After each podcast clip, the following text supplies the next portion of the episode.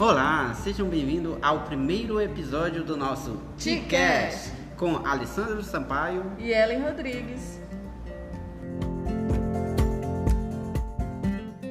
Hoje vamos entrevistar é, o gerente de tecnologia da Secretaria de Educação.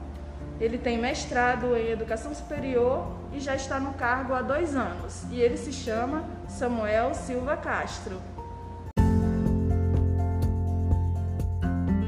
É, olá, Samuel, boa tarde. Aqui vai a primeira pergunta. Samuel, diga para os nossos ouvintes o que é GTI. GTI é a Gerência de Tecnologia da Informação e Comunicação. Pertence à Secretaria Estadual de Educação. É um departamento que cuida da parte tecnológica da Secretaria. É, Samuel, qual que é a sua visão como gestor em relação à pandemia e que impacto ela trouxe para a educação? Bom, em primeiro lugar, a pandemia ela é uma, um problema de saúde, né? Em primeiro lugar, não vamos caracterizar a pandemia como um problema na área de educação, mas sim como um problema na área de saúde. E como foi um problema muito grave, né, uma pandemia, uma, algo mundial, afetou o mundo inteiro, infelizmente também o nosso país, o nosso estado, e realmente é algo que a gente precisa levar a sério e procurar meios e mecanismos de nos proteger e de combater essa pandemia para que ela não afete mais ainda a vida da nossa população. Bom, é, a próxima pergunta.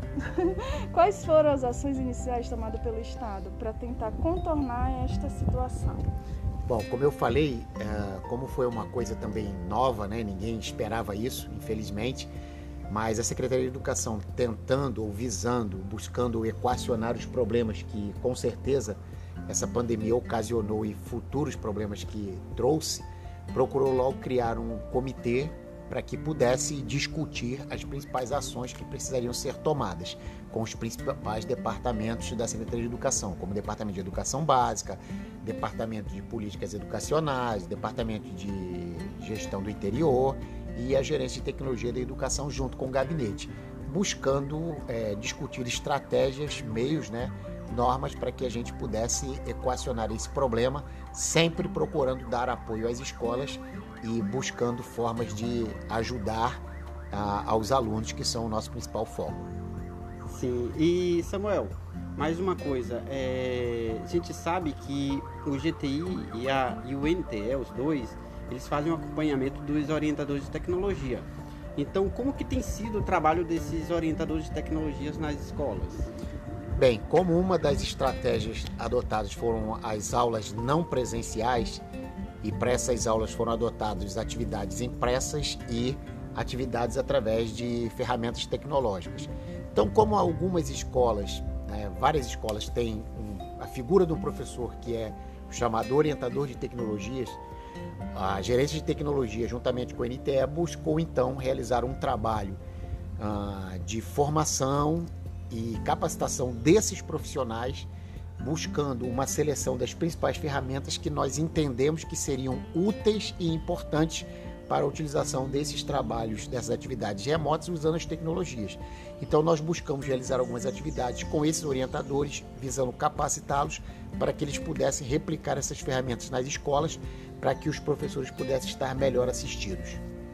É, e como não podia faltar, né, uma visão de futuro, quais as, as perspectivas é, para o ano de 2021? Bom, nós não esperávamos o que aconteceu em 2020, né?